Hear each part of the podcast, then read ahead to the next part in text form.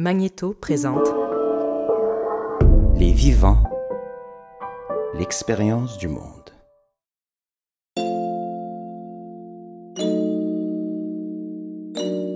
À quoi servent les livres? Peuvent-ils changer la vie? Comment on lit et pourquoi lit-on? Lire c'est vivre, proclamait Pierre Dumayet, et derrière sa caméra, dans tous les villages de France, tout au long des années 70, il demandait à quelques paysannes normandes de lire Flaubert et de souligner des passages de sa Bovary. Ou réunissait des enfants roux pour commenter Poil de carotte de Jules Renard. Durant 15 années, de 1953 à 1968, Pierre Dumayet, en compagnie de Pierre Desgroupes, a reçu des centaines d'auteurs dans la première émission littéraire de la télévision Lecture pour tous. Plus tard, au cours d'un séminaire consacré à Stendhal, un jeune noir américain lui a révélé la liberté du lecteur, la liberté de la lecture. Si un, un écrivain noir américain écrivait pour le théâtre une adaptation du Rouge et le Noir, Julien Sorel serait noir. Bien sûr. Et Madame de Rênal serait une blanche. Une blanche. La question de la lecture lui a alors paru plus importante que la question du livre. Il s'est dit, il faut savoir et montrer comment les livres sont lus. D'où l'idée, née de cette rencontre, d'une série d'émissions consacrées cette fois à la lecture, Lire, c'est vivre. C'est inspiré par cette émission que nous avons demandé à deux lectrices de lire Ces enfants de ma vie de Gabriel Leroy et d'en souligner des passages. Ces enfants de ma vie dressent le portrait de cinq enfants auxquels Gabrielle Leroy a enseigné alors qu'elle était établie à la campagne au Manitoba.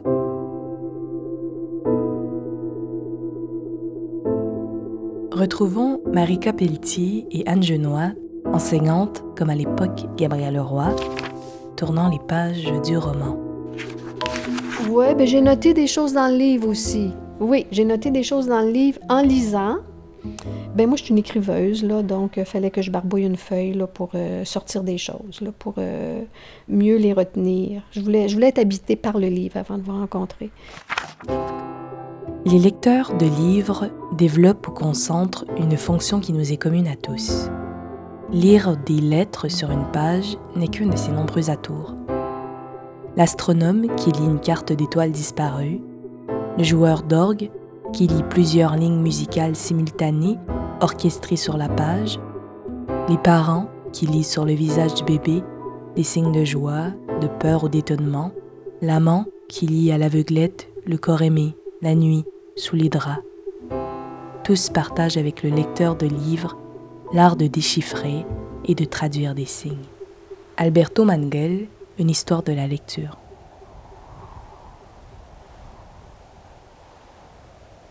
Je vois ça loin, loin, loin. Puis oui, il y a des, il y a des montagnes, mais bon, des buttes, là, pas des montagnes, pas des grosses montagnes, mais des petites buttes. Quelques maisons ici et là, pas de voisins proches, tout assez loin. Puis, euh, il fait beau. Seulement quand il y a une tempête, bon, qu'elle revient dans la tempête, tout ça, là, là, mais sinon, il pleut pas, il fait beau. C'est comme paisible. Oui, c'est ça le mot. C'est paisible. Oui. J'ai une belle image en tête aussi, euh, sa petite école. Je l'imagine très petite, une petite école un peu comme une école de rang. De la fenêtre de son école, de sa classe, elle pouvait voir tous ses élèves arriver. Puis il apparaissait en haut d'une colline. En fait, c'était une route un peu sinueuse. Euh, puis elle les voyait arriver. En repassant, comme il m'arrive souvent ces temps-ci, par mes années de jeune institutrice dans une école de garçons, je revis, toujours aussi chargée d'émotions, le matin de la rentrée. Souvent, j'étais prête longtemps avant l'heure, le tableau couvert de modèles et de problèmes à résoudre. Alors je m'asseyais et la hâte me prenait de voir arriver mes élèves. Je ne quittais pas des yeux la petite montée solitaire de la route où je les verrais apparaître un par un ou en groupe qui dessinerait une frise légère au bas du ciel. Chaque fois, j'en étais émue. Je voyais poindre ces minuscules silhouettes dans l'ampleur de la plaine vide, et je ressentais profondément la vulnérabilité, la fragilité de l'enfance en ce monde, et que c'est pourtant sur ces frêles épaules que nous faisons porter le poids de nos espoirs déçus et de nos éternels recommencements. Là, je me rattache beaucoup là, à ça. Là. Le début d'année, quand les enfants arrivent, euh, ça reste toujours spécial parce qu'on ne se connaît pas. Puis c'est l'inconnu autant pour les enfants que pour l'enseignante. Puis ça, ben, ça se reflète un peu dans ce livre au début, là, quand euh, les enfants arrivent. Là. Une chose qui m'avait beaucoup, euh, beaucoup marqué, c'est ces 40 élèves de la première à la huitième année. Il faut vraiment être fait fort là, pour, euh, pour faire ça. Moi, j'ai beaucoup enseigné dans le multi-âge, mais une 3 et 4, c'est rien par rapport à ce que Gabriel Leroy a fait, de la première à la huitième. C'est quand même incroyable. Finalement, ça reproduit un peu la famille, ou les familles dans ce temps-là aussi, qui, qui, dont les âges s'étendaient euh, euh, de la première à la huitième, puis souvent davantage.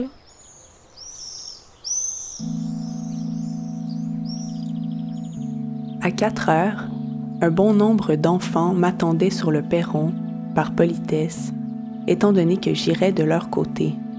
Nous partîmes en compagnie, mais un groupe à l'intérieur de l'autre, si je puis dire, car dès le départ, les petits badiou avaient pris grand soin de marquer que pour ce soir-ci je leur appartenais. Venons se placer, Lucien à ma gauche, Lucienne à ma droite, pour s'emparer de mes mains qu'ils se prirent à balancer à toute allure, comme ils le faisaient entre eux. Si bien que j'en eus les bras rompus en un rien de temps et les suppliai de me les laisser libres.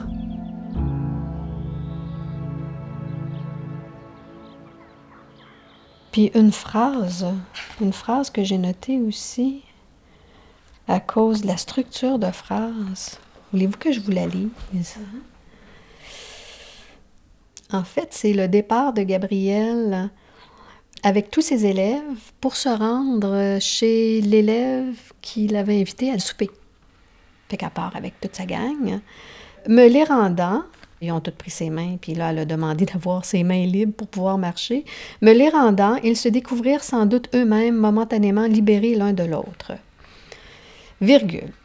Car ils coururent, virgule, Lucien fouillait de l'œil et du bout d'un bâton un trou de gopher, virgule, Lucienne ramassait dans sa jupe deux ou trois champignons, virgule, puis vint reprendre leur place à mes côtés, virgule, menaçant envers ceux qui tentaient de la leur prendre. Bon, je ne sais pas si la lire ou l'entendre, ça fait le même effet, là, mais sincèrement, là, le, le, Lucien fouillé ER, avec tout de suite après Lucienne ramassée, tout de suite après un Il courure, j'ai vraiment fait le saut, là. Moi, j'écris pas du tout comme ça. Puis, j'aimerais ça, écrire comme ça. J'aimerais ici faire comme les lecteurs que nous avons vus, lire un crayon à la main et souligner quelques phrases écrites par Pierre Dumayet dans Autobiographie d'un lecteur. Par exemple, ceci à la page 197. Il n'y a pas de lecture idéale.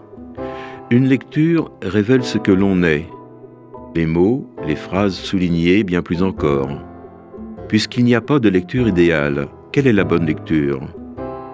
La bonne lecture ne serait-elle pas l'addition de toutes ces lectures? L'expérience ordinaire et extraordinaire de la littérature prend ici sa place dans l'aventure des individus, où chacun peut se réapproprier son rapport à soi-même, à son langage, à ses possibles. Marielle Massé, façon de lire, manière d'être. Je me reconnais pas à certains passages, là, puis euh, je veux comme pas l'oublier, là. Euh, c'était, des, c'était quand même quelque chose qui me... Pas qui me fâchait, mais qui me dérangeait quand je le lisais. Quand même au début du livre, elle dit euh, Rester toute ma vie enchaînée à ma tâche d'institutrice. Puis après ça, je le relis un petit peu plus loin. Si jeune, je me voyais enfermée pour la vie dans ma tâche d'institutrice. La routine implacable, tout ça. Puis ça, je le comprends pas. Parce que je me dis, quand tu fais ce métier-là, c'est une passion. Si tu, euh, vois ça comme ça à 18 ans, ou à 20 ans, ou à 25 ans, quand tu commences, là, ça va pas bien, là. Parce que là, c'est pas une prison, là. C'est pas une prison, c'est une passion, ce métier-là. C'est comme si elle n'avait pas de liberté. C'était un passage qui me dérangeait, puis que je me disais, je me retrouve pas là-dedans. Souvent, on est seul. On, se sent seul avec nos problèmes, seul dans notre classe. D'ailleurs, on est toujours seul à vivre des choses avec les élèves aussi. Euh, euh, puis Gabrielle, je la sentais souvent seule aussi euh, avec ses préoccupations qui nous habitent tout le temps. Hein. Ça nous habite le soir, ça nous habite la nuit, euh, ça nous habite la fin de semaine, euh, selon les classes qu'on a, euh, les problèmes que les enfants vivent. Je restais seule. Je m'assis pour la dernière fois à mon pupitre. Je contemplais les murs, les tableaux, et au-delà des fenêtres, les lointains sans fin. Puis je quittai les lieux. Je fermai à clé ma petite école de village. Mais oui, mais en même temps, ça me dérange qu'elle soit pas passionnée. Tu peux pas faire ce métier-là si t'aimes pas ça. C'est trop difficile. C'est, trop d'énergie. Mais en même temps, je suis comme un peu euh, ambivalente. Parce que je vois qu'elle fait des miracles à ses élèves, je vois qu'elle en parle avec, euh, avec fierté, puis je vois qu'elle les aime, ses élèves. Il arriva à la course. C'était un drôle de petit bonhomme et toujours drôlement accoutré. Aujourd'hui, des bretelles d'homme à peine raccourcies soutenaient un pantalon trop large dont la fourche lui arrivait aux genoux. Ses bottes devaient être également trop grandes, car je les avais entendues claquer comme il accourait. Oui, lui était assez touchant, Claire. Claire, euh, ben Claire avait les yeux bleus, ça, ça a été décrit, là, comme sa mère. Ben, je l'imaginais très pâle. euh, je l'imaginais euh, ben, très pâle, très doux, un petit peu effacé, euh, un petit peu, petit peu rondouillard aussi, un peu comme un- une petite silhouette de bébé un peu, là. je l'imaginais comme ça, oui. Ouais. Démétrioff, je le vois un air sévère, là. Pas, pas, pas, pas de sourire dans son visage. euh. C'est drôle, hein? Je les voyais presque tous avec les cheveux foncés, je sais pas pourquoi. Sauf peut-être Neil, qui est pâle. Neil avec euh, sa, sa voix angélique. euh, C'est sûr que c'est un, un petit personnage qui est marquant. euh. Cet enfant m'était le plus gentil petit élève. Il accomplissait la moindre tâche, comme si sa vie en dépendait, ou plutôt comme si de mériter mon approbation lui était la vie elle-même.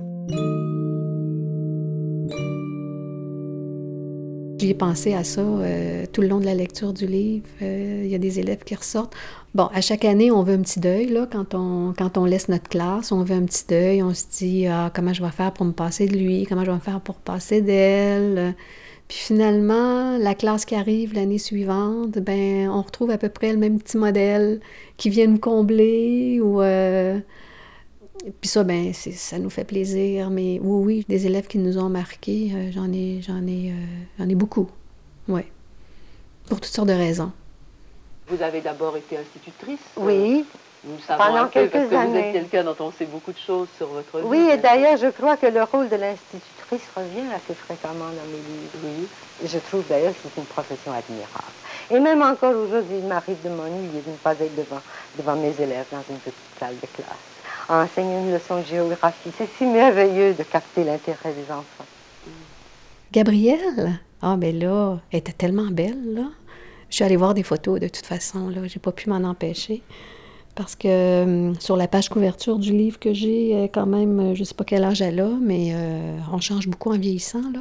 Elle était vraiment magnifique, là. Puis euh, je, je peux croire que, que les enfants tombaient amoureux d'elle, là.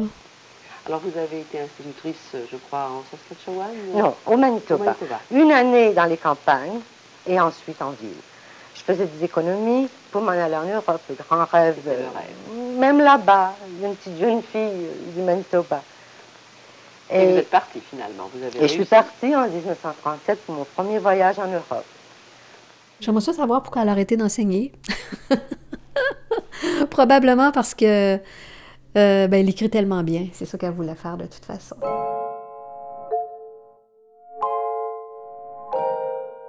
J'aime beaucoup lire. La plupart du temps, euh, sur mon balcon l'été, ça c'est certain. Souvent dans mon salon aussi, même si la télé est allumée puis que quelqu'un écoute la télé, moi euh, je lis mon livre, euh, j'ai une capacité de concentration quand même assez bonne là. Euh, coucher un peu, mais je m'endors trop vite sur mon livre. Fait que ça, c'est pas une bonne idée. Hmm.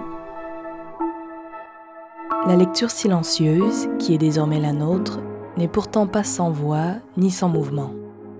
C'est une lecture pensive qui déclenche en réponse la parole intérieure du lecteur.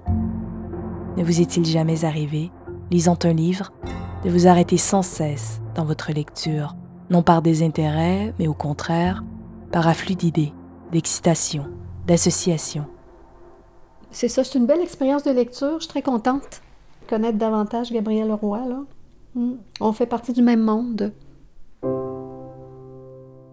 En un mot, demandait Barthes, ne vous est-il pas arrivé de lire en levant la tête Marielle Massé, façon de lire, manière d'être. Vous m'avez dit entre deux prises de caméra que c'était un livre qui donnait envie d'écrire. Ah, moi, ça m'a donné absolument envie d'écrire parce que elle dit des choses euh, qui, qui, sont d'une telle évidence, qu'on vit tout le temps, qui existent tout le temps et, et qu'on ne retient pas. C'est-à-dire qu'elle retient ce qui se passe dans, le, dans les choses les plus quotidiennes, les plus petites, et nous, on doit d'une manière ou d'une autre s'en défendre tout le temps.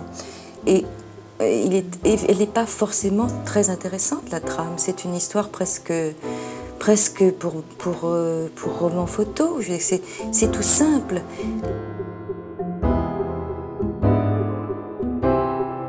Lire, c'est vivre.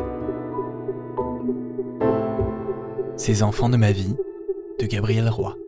Une production de Magnéto, conçue et réalisée par Alexandra Lefebvre et Marie-Laurence Rancourt. Lisez pour vivre. Gustave Flaubert, Lettre à Mademoiselle de Chantepie, juin 1857.